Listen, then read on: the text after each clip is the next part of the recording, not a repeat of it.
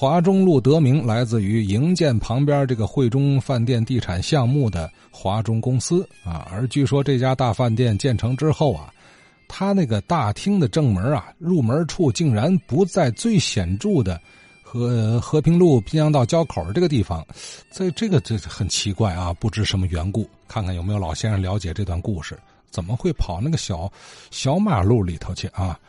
呃，希望您给讲一讲。那么唐文全对此有他自己的一个观点啊。呃，咱们听听他对汇中饭店和华中路还有这么几句补充。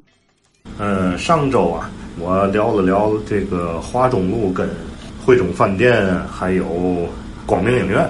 我呢回来之后，我又找了点资料，还想再说说。我找到一张啊，上个世纪呃，应该是三十年代一张老照片啊，这张老照片呢，正好就是站在呀华中路旁边，就是原来呃法国坟地的这个位置拍摄的这个呃华中里，呃还有这个这个华中路照片的正中间啊啊，我们就能看到一排呃这个连排式的别墅，应该是红砖的二层的楼房，呃这一片应该就是华中里。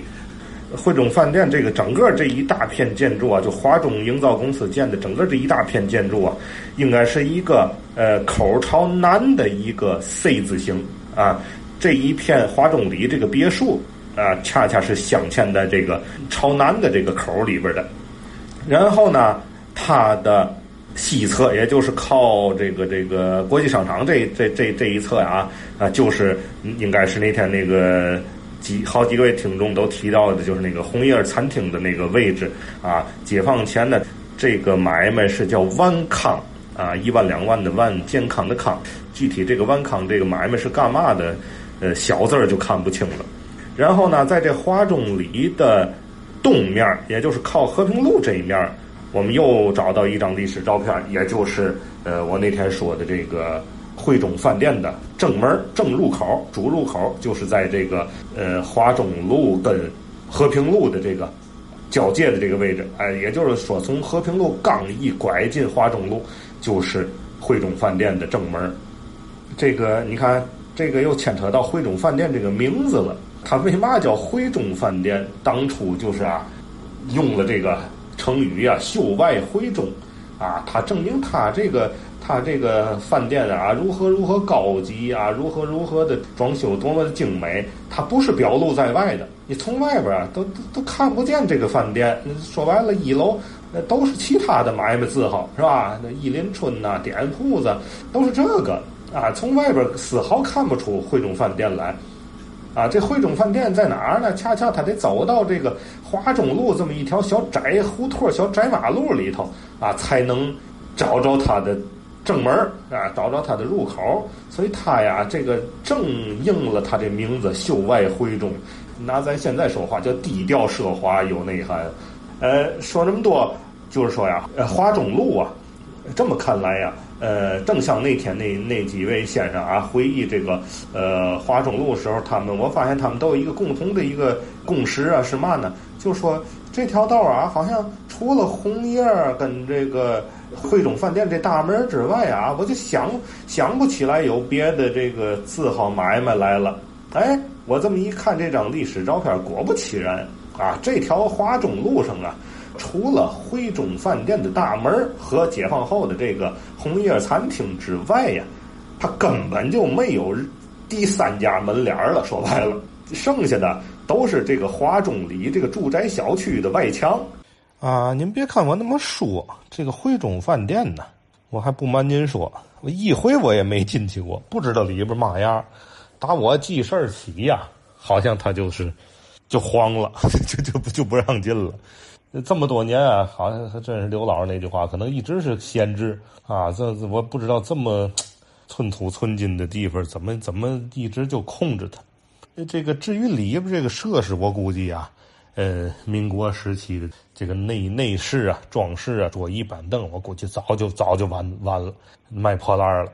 呃，可是呢，从一个电影里边啊，我们还可以呃一窥它的旧貌，就是八十年代啊，呃仿书版的那个电影《日出》啊，那个日出一开始，开篇就是这个这个金金刚桥，啊，这也是这个难得的把把天津市的呃比较原始的租界的遗遗照啊，留存在这个动态的一个影像的艺术作品中的一个一个一个可以说是活化石了。这个电影的开篇有一个呃酒店的内景，据我推测啊，这个当时应该就是在在汇中饭店的呃八十年代的实景里边拍的。